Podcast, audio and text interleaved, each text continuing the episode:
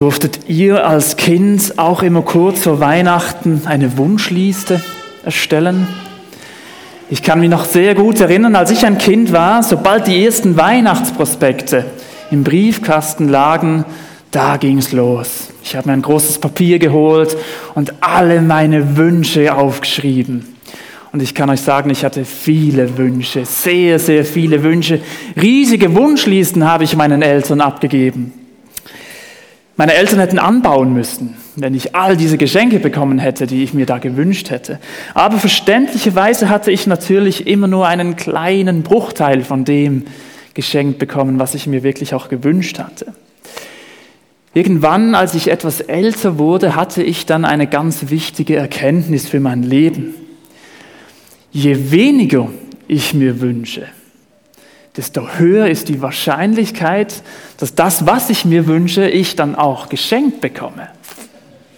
Ziemlich schlau, gell? Wisst ihr, heute, heute bedeuten mir materielle Geschenke nichts mehr. Ach, Blödsinn, das ist Quatsch. Geschenke sind doch toll. Ich liebe Geschenke. Es ist doch schön, beschenkt zu werden.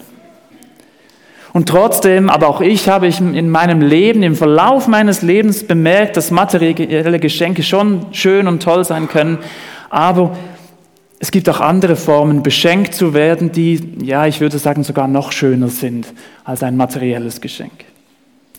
In einigen Tagen zum Beispiel wird einer meiner besten Freunde aus meiner Studienzeit, wird uns mit seiner Familie besuchen. Er ist auch Pastor in einer Gemeinde in Deutschland und sie sind relativ jung, äh, äh, jung, frisch Eltern geworden und neben den Gemeindeanlässen und Familienfesten und dem ziemlich frisch Elternsein, eigentlich hätten sie genug um die Ohren in diesen Tagen und trotzdem nehmen sie sich Zeit und kommen zu uns in die Schweiz, sie fahren zu uns und nehmen sich zwei Tage Zeit, um uns zu besuchen. Wisst ihr, Sie könnten mir jetzt ein tolles und teures Geschenk mitbringen und ich würde mich freuen, bestimmt. Aber auch wenn das jetzt ziemlich kitschig klingt, es ist halt tatsächlich so, dass das größte Geschenk in dem Moment ist, dass Sie sich extra Zeit nehmen und zu uns in die Schweiz fahren, um uns zu besuchen. Das ist für mich in diesem Moment wirklich das größte Geschenk. Und eigentlich war genau das auch das allererste Weihnachtsgeschenk überhaupt. Da hatte sich jemand entschlossen, für seine Familie, für seine Freunde da sein zu wollen. Da hatte sich jemand entschlossen, einen langen und sehr mühsamen Weg auf sich zu nehmen, um mit seiner Familie und mit seinen Freunden Gemeinschaft haben zu können. Genau das ist die Weihnachtsgeschichte. Gott beschenkt die Welt und zwar mit sich selbst.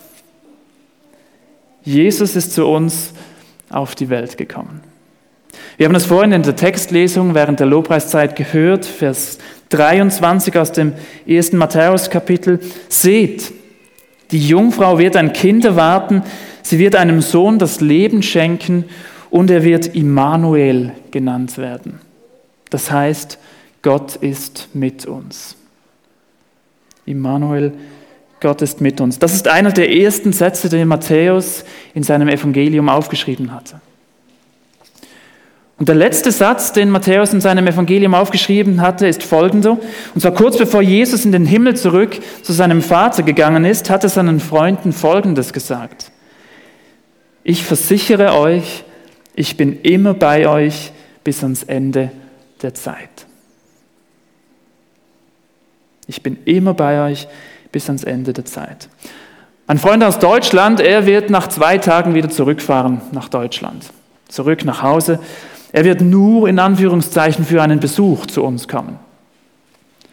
Jesus an Weihnachten ist gekommen, um zu bleiben. Wow. Gott ist mit uns. Jesus kommt mitten in das ganz normale Leben von uns Menschen hinein. Als einer von uns lebt er bei uns und mit uns. Und wenn wir das Leben von Jesus anschauen, dann merken wir sehr bald, wenn Jesus uns anbietet, mit uns durchs Leben zu kommen, dann haben wir da jemanden an der Seite, der das Leben sehr, sehr gut kennt. Das fängt schon bei der Geburt an. Die Geburt von Jesus war nicht so, wie man sich das als junge, glückliche Familie wünscht, so in das, Familie, in das Familienleben zu starten. Das war kein unbeschwerter Start ins Familienglück. Dann weiter, seine ersten Lebensjahre, die waren davon geprägt, auf der Flucht zu sein. Jesus und seine Eltern waren Flüchtlinge. Jesus weiß, was es heißt, auf der Flucht zu sein. Jesus weiß aber auch, was es heißt, Erfolg zu haben. Er weiß, wie es sich anfühlt, wenn Menschenmängel einem zujubeln. Aber Jesus weiß auch, was es heißt, zu leiden, körperlich und seelisch zu leiden. Er weiß, was es bedeutet, einen geliebten Menschen zu verlieren. Jesus weiß, was es heißt, verspottet und geschlagen zu werden. Jesus weiß, was es heißt, sogar von den besten Freunden im Stich und allein gelassen zu werden. Und nicht zuletzt weiß Jesus auch, was es heißt, zu sterben. Boah, das war jetzt eine ultra knappe, grobe Kurzzusammenfassung vom Leben von Jesus. Ich lade euch ein, lest die Evangelien, dort könnt ihr all das entdecken, was Jesus in diesem Leben, in diesem relativ kurzen Leben alles erlebt hat. Aber ich glaube, wir merken schon anhand dieser wenigen Sätze, Jesus kennt das Leben.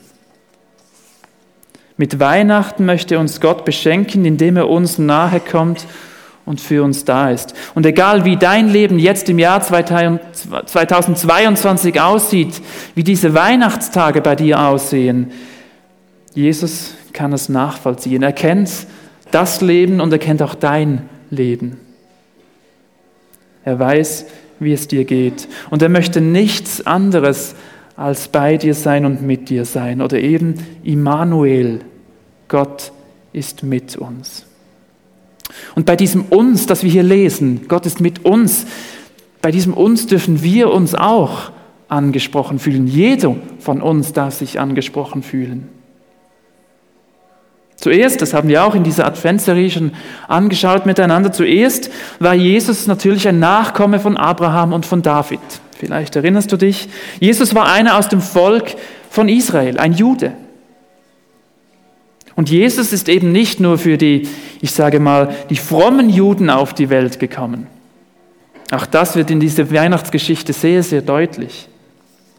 Seine Mutter war Maria, ihr erinnert euch vielleicht auch an die Adventserie, bis dahin eine total unbedeutende und, und ganz einfache junge Frau. Josef, das war ein Handwerker, so ein richtiger Bützer, in einem ganz einfachen Dorf, also absolut keine Spur von, von geistlicher Elite. Und das bestätigt ja auch die Geschichte mit den Hirten in dieser Weihnachtsgeschichte. Die einfachen Hirten, die gerade ihre Nachtschicht hatten, waren die ersten, die zu Jesus kommen durften. Bestätigt diese Weihnachtsgeschichte vielleicht ein bisschen diese These, die man oft auch von Menschen hört, die nicht an einen Gott glauben? Ja, diese Sache mit Gott, mit Jesus und dem Glauben, das ist vor allem eine, eine Hilfe, eine Krücke für, für schwache und, und gebrochene Menschen. Stimmt das vielleicht doch? Gerade wenn wir diese Weihnachtsgeschichte anschauen? Ich denke nein. Denn wenn wir die Weihnachtsgeschichte lesen, lesen wir da auch von einer ganz anderen Menschengruppe, von einem ganz anderen Milieu. Und zwar von äußerst schlauen und hochgebildeten Menschen. Wenn wir dort weiterlesen, wo, wo Maya vorhin in der Textlesung aufgehört hat, bei der Textlesung, dann kommen nämlich genau dort diese ins Spiel. In Matthäus 2 lesen wir von den sogenannten Weisen aus dem Morgenland. In einigen Bibelübersetzungen werden sie auch Sterndeuter genannt oder manchmal auch Magier. Und tatsächlich unser heutiger Begriff Magier kommt auch von diesem Wort, das wir dort lesen. Aber wenn wir jetzt hier gleich an irgendwelche dubiosen Hokuspokus-Männer denken, dann liegen wir ziemlich falsch. Weil diese Männer, das waren damals nicht irgendwelche Zauberer oder Wahrsager, nein, das waren Angehörige einer ganz vornehmen Priester- und Gelehrtenschule. Sehr, sehr, sehr wahrscheinlich, man vermutet, dass sie aus Babylon gekommen waren. Das waren Männer, die zum, zum, zum Kreis der wichtigsten Berater des Königs gehörten. Und bei allen wichtigen Staatsgeschäften wurden sie mit einbezogen, um eine Entscheidung finden zu können. Das waren quasi Politiker, das waren Experten, das waren aber auch religiöse Anführer und es waren auch Wissenschaftler. Das, ja eben, das war so richtig die Elite der damaligen Zeit. Wir lesen einen kurzen Abschnitt aus diesem Text, den Anfang aus dem zweiten Kapitel vom Matthäus Evangelium. Jesus wurde zur Zeit des Königs Herodes in Bethlehem, einer Stadt in Judäa, geboren. Bald darauf kamen Sterndeuter aus einem Land im Osten nach Jerusalem. Wo ist der König der Juden, der kürzlich geboren wurde? fragten sie. Wir haben seinen Stern aufgehen sehen und sind gekommen, um ihm Ehre zu erweisen.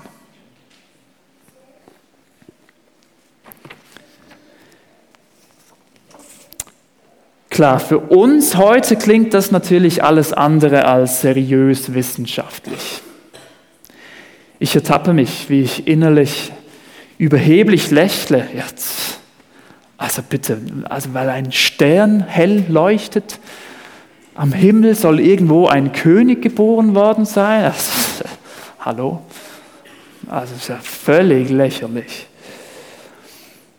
Naja, ich weiß nicht, ob wir wirklich so viel Grund haben, hier überheblich zu lächeln. Natürlich, die Wissenschaft ist heute auf einem ganz anderen Stand als früher und trotzdem wird es bestimmt auch ganz vieles geben, was man in einigen Jahren belächeln wird, was wir heute für wahr und richtig halten. Ein ganz einfaches und simples Beispiel. Als ich ein kleines Baby war frisch geboren, hat man meiner Mutter im Spital gesagt, hören Sie, legen Sie dieses Kindlein ja nicht auf den Rücken, sondern immer auf den Bauch. Das ist wissenschaftlich gesehen richtig und gut, am sichersten für Ihr Kind. Vor neun Jahren haben Jesse und ich unser erstes Kind bekommen, Eileen, und wissen Sie, was wir im Spital gesagt bekommen haben? legen Sie das Kind ja nicht auf den Bauch. Wissenschaftlich gesehen ist das nicht vertretbar, das ist gefährlich. Legen Sie es unbedingt auf den Rücken. Okay. Ein kleines Beispiel, ein simples Beispiel, aber es zeigt uns vielleicht ein bisschen etwas von dem, was ich jetzt sagen will. Denn lasst uns einen Moment versuchen, dieses Denken von damals nicht nur zu belächeln und süß zu finden, sondern lasst uns versuchen, dieses Denken mit diesem Stern ein bisschen nachvollziehen zu können. Die Menschen in der damaligen Zeit, die haben nämlich halt wirklich in einer ganz anderen Zeit gelebt, logischerweise. Und da gab es zum Beispiel keine Straßenbeleuchtung und da gab es auch noch kein Navigationsgerät. Logisch, dass der Nachthimmel und die Sterne eine ganz andere und viel wichtigere Bedeutung hatten, als das heute bei uns der Fall ist. Die Sterne, die waren einerseits eine Lichtquelle und andererseits auch eine Orientierungshilfe. Und ganz wichtig jetzt für unser Verständnis, die Menschen damals glaubten, dass die ganze Welt mit allem drum und, drum und dran ein, ein großes Ganzes ist. Dass alles miteinander verbunden ist. Das war das Denken der Menschen damals. Und wenn jetzt etwas Wichtiges auf der Erde passiert ist, dann sind sie davon ausgegangen, dass, man das, dass sich das irgendwo auch am Himmel reflektiert hat, dass man das irgendwo sehen konnte, erkennen konnte. Und umgekehrt, wenn am Himmel ein besonderes, ein außergewöhnliches Ereignis passiert ist, dann ging man davon aus, okay, das muss irgendwo irgendwie bedeuten, dass auch bei uns auf der Welt irgendetwas Besonderes passiert sein muss. Das war das Denken damals von den Menschen. Und dann hat man begonnen, diese Ereignisse zu deuten, zu überlegen, ja, was könnte das für Gründe haben? Gibt es da Hinweise? Was könnte da passiert sein? So hat man damals gedacht. Und dann, jetzt bei dieser Geschichte, gab es dann auch verschiedene Deutungsvarianten. Eine derjenigen, die vielleicht in Fragen komme, können, Frage kommen könnte, ist folgende.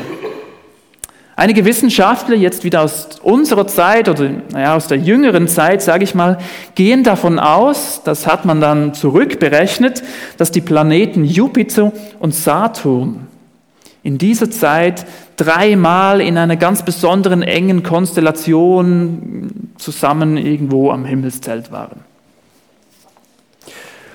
Und der Jupiter, der galt damals als der royale, als der königliche Planet. Und Saturn wurde oft auch als Repräsentant der Juden angesehen. Und jetzt haben das dann irgendwelche Männer dann da herausgefunden und überlegt. Und dann kann man zu einer logischen Schlussfolgerung, aha, okay, es muss vermutlich ein neuer König geboren worden sein und der kommt irgendwie aus dem jüdischen Volk. Jetzt, wir können heute natürlich nicht mehr sagen, ob es genau diese Konstellation und diese Gedanken waren bei diesen Weisen aus dem Morgenland, aber vielleicht waren es die, vielleicht auch andere. Auf jeden Fall waren diese schlauen Männer aus dem Osten losgezogen. Ich glaube, es ist auch nicht entscheidend, was der genaue Grund war. Ich glaube, das wollte uns Matthäus nicht, das war nicht sein Hauptanliegen in diesem Text. Ich glaube, etwas viel Wichtigeres ist entscheidend.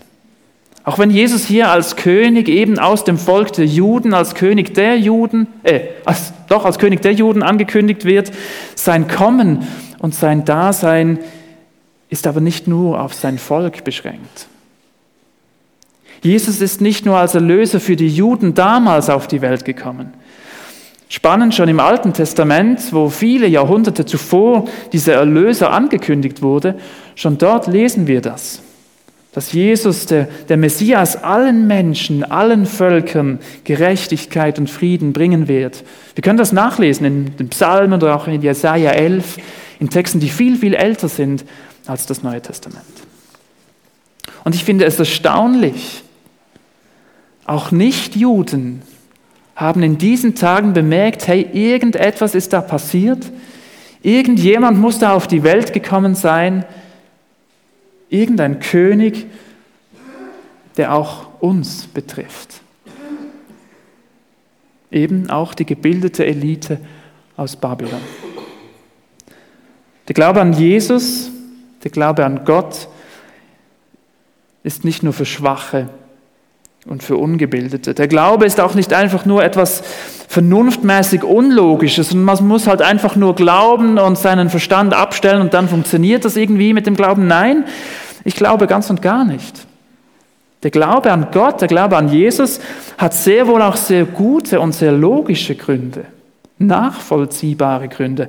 Und darum freue ich mich sehr auf das nächste Jahr im, im Juni. Das geht zwar noch eine Weile, aber wir können uns ja darauf freuen. Im Juni werden wir uns an einigen Sonntagen genau darum, darüber Gedanken machen.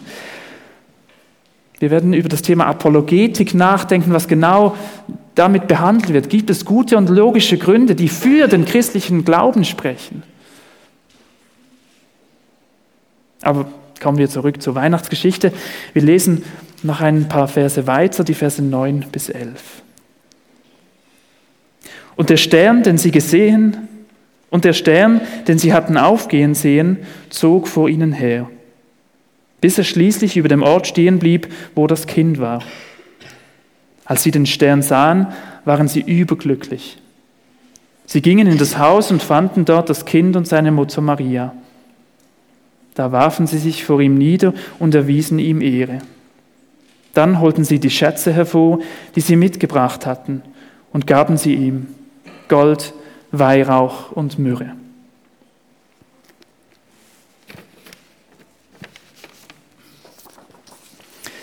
Die Weisen oder eben die Wissenschaftler oder wie auch immer wir sie nennen wollen, sie hatten drei Geschenke dabei. Gold, Weihrauch und Myrrhe. Und zuerst will ich sagen, Matthäus, der diesen Text geschrieben hat, er hat diese drei Geschenke so erwähnt, aber nichts weiter dazu gesagt. Er hat sich nicht weiter dazu geäußert. Theologen aus, der unterschiedlichsten, aus den unterschiedlichsten Zeiten haben dann immer mal wieder diese Geschenke gedeutet. Auch wieder ähnlich wie damals die Sterne hat man sich im Verlauf der Zeit Gedanken gemacht, ja, warum gerade diese drei Geschenke? Und ich will da heute Morgen überhaupt keine Lehre daraus leiten ähm, oder daraus machen. Aber ich glaube, diese drei Geschenke, die können uns eine Hilfe sein, um etwas von dem zu erkennen, wie Gott uns mit dem Kommen von Jesus auf diese Welt beschenkt hat. Das erste Geschenk, wir wollen da mal hineinschauen, war Gold. Gold war damals ein königliches Geschenk. Von antiken Schriftstellen weiß man, dass es vielerorts so war, dass sich niemand dem König nähern durfte, außer er hatte ein, ein Geschenk aus Gold mit dabei. Gold, das war das königliche Metall. Gold war das, was man einem König mitgebracht hat. Auch Jesus ist gekommen, um ein König zu sein, um zu herrschen. Aber eben nicht als ein König, der mit Hilfe von Gewalt regiert. Nein, er möchte in Liebe regieren. Und zwar nicht als König irgendwo weit weg von den normalen Menschen in einem Palast, in einer abgekapselten Bubble. Nein, eben mitten bei den Menschen, unter den Menschen. Im heutigen Predigtext steht, Vers 6, denn ein Herrscher wird aus dir hervorgehen, der wie ein Hirte mein Volk Israel führen wird. Ja, Jesus möchte unser Chef sein, er möchte unser König sein aber eben kein brutaler König, kein auf sich selbst bezogener König, sondern ein fürsorglicher und liebevoller König. Eben wie ein Hirte, der sich liebevoll und aufopferungsvoll um seine Schafe kümmert und uns sicher ans Lebensziel führt. Und doch, wenn wir lesen, wie diese Weisen zum König gegangen sind, Sie haben sich niedergekniet, sie haben sich verbeugt, sie haben diesen König angebetet. Das zweite Geschenk.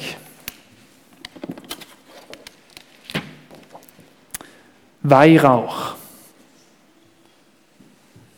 Weihrauch, das ist ein durchsichtiges Harz, das aus der Rinde eines Strauches mit kleinen Blättern tropft. Und wenn man Stückchen davon dann ins Feuer legt, dann verbrennt es ganz langsam. Und, das wusste ich nicht, das musste ich nachlesen, es verbreitet dann wegen seines hohen Gehalts an ätherischen Ölen eben diesen typischen Duft, den ihr vielleicht auch von dem einen oder anderen Kirchengang in der Landeskirche kennt. In der damaligen Zeit haben diesen, dieses Weihrauch vor allem die Priester gebraucht. Vereinfacht gesagt war die Aufgabe eines Priesters, damals Folgendes. Sie haben den Menschen den Weg zu Gott vorbereitet und aufgezeigt. Im lateinischen Wort für Priester wird das wunderbar erkenntlich und deutlich. Das lateinische Wort für Priester bedeutet nämlich, nein, heißt nämlich Pontifex.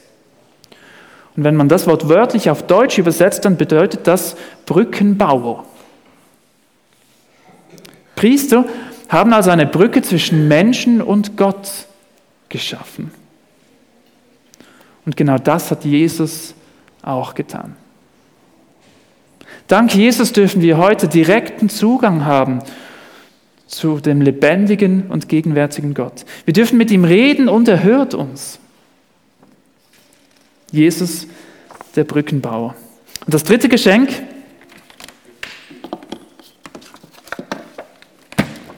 Myrrhe. Myrrhe, auch das ist ein Harz, diesmal aber von einem dornigen Strauch. Das Stichwort Dornen bringt uns auch auf die richtige Spur. Als Jesus ans Kreuz genagelt wurde, trug er eine Dornenkrone. Und um die Tortur ein kleines bisschen erträglicher zu machen, wollten sie ihm Wein zu trinken geben, in den sie zuvor eben auch etwas von dieser Myrrhe beigefügt hatten weil Myrrhe eine betäubende Wirkung hat. Aber Jesus hat es nicht genommen. Und nicht zuletzt wurde Myrrhe genutzt, um Verstorbene zu salben.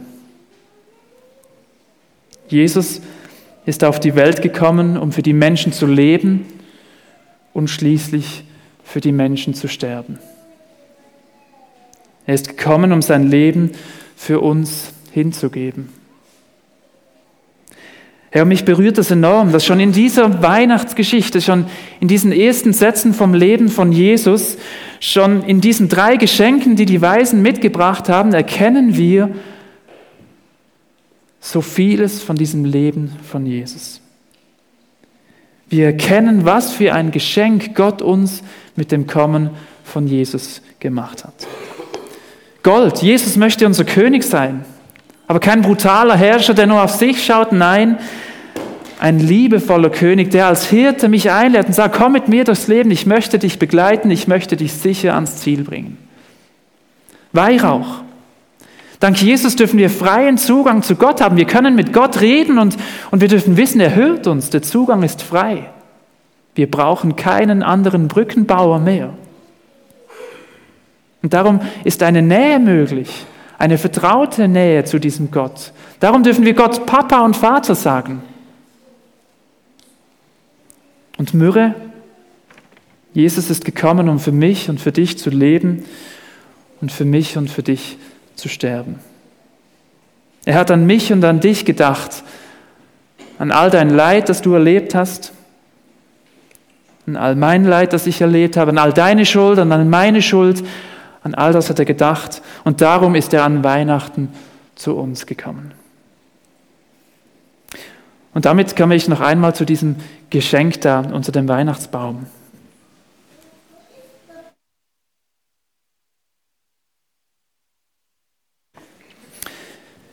Gott beschenkt die Welt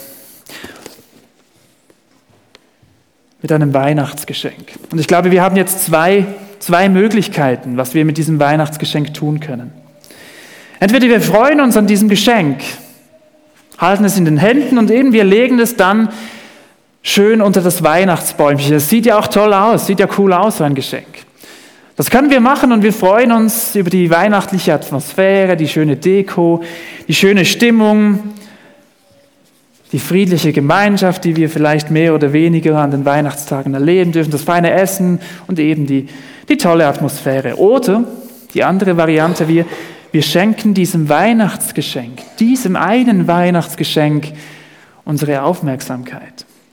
Wir schauen uns dieses Geschenk etwas genauer an und vor allem wir öffnen dieses Geschenk. Darum, wir müssen dieses Geschenk öffnen.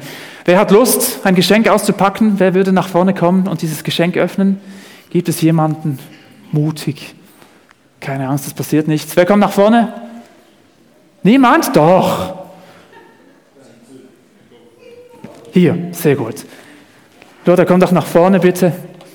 Dieses Geschenk öffnen. Das gleich hier, genau. Das ist ein besonderes Geschenk, einfach mit der Schere hier, genau. Perfekt.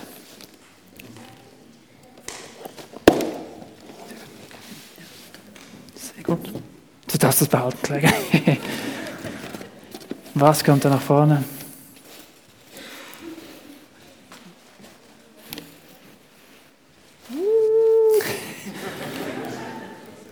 Was ist dir drin? Du darfst dir gerne eins nehmen. Darfst dir gerne eins nehmen. Vielen Dank, Luda. Ich gebe es zu, das Geschenk ist ziemlich bescheiden. Es sind, danke, es sind einfache, kleine, rote Schokiherzle. Ziemlich unspektakulär. Ich gebe es zu. Aber wisst ihr was? Damals dieses Kind in diesem dreckigen Stall, das war auch ziemlich unspektakulär. Da haben die Leute nicht gedacht, wow, krass, das tollste Geschenk, das ich je gesehen habe. Nein. Dieses Geschenk war ziemlich unspektakulär. Ich lade dich ein. Diese kleinen roten Schokoherzen, das sind Symbole, was an Weihnachten passiert ist. Martin Luther soll es mit folgenden Worten mal gesagt haben. Gott hat sich an Weihnachten sein Herz ausgerissen und in die Krippe gelegt. Wir sind in dieser Serie Gott fängt klein an. Oder eben, wie man es auch nennen kann, Gott beschenkt die Welt mit sich selbst. Ich möchte dich einladen, lass dieses Geschenk nicht einfach nur eine Deko unter deinem Weihnachtsbaum sein. Pack es aus und wer weiß, vielleicht helfen diese drei Geschenke hier, diese drei Symbole, was dieses Weihnachtsgeschenk, Weihnachtsgeschenk vielleicht für dich ganz persönlich bedeuten könnte. Und wenn du dieses Weihnachtsgeschenk von Gott an dich nicht nur als Weihnachtsdeko gebrauchen möchtest, sondern für dich annehmen möchtest und öffnen möchtest und entdecken möchtest, vielleicht zum allerersten Mal in diesem Jahr, vielleicht auch einfach wieder mal einmal ganz neu und bewusst, dann lade ich dich ein, komm in der Lobpreiszeit, die wir jetzt dann gleich starten, doch kurz nach vorne. Wir singen drei Lieder miteinander, damit du ungefähr zeitlich einordnen kannst. Komm nach vorne und, und hol dir so ein kleines rotes Herz. Als äußeres Zeichen, ein Symbol dafür, dass Gott sich sein Herz ausgerissen hat und sich selbst an dich, an mich verschenkt hat. Dieses nach vorne kommen, dieses Schöckeli nehmen soll ein Symbol dafür sein, was du vielleicht innerlich betest. Und zum Abschluss möchte ich dieses kurze Gebet sprechen und wenn du möchtest, dass du innerlich gerne mitbeten. Danke Gott, dass du mich an diesem ersten Weihnachtsfest beschenkt hast. Ich möchte dieses Geschenk annehmen und entdecken. Danke, dass du bei mir und mit mir sein möchtest. Amen.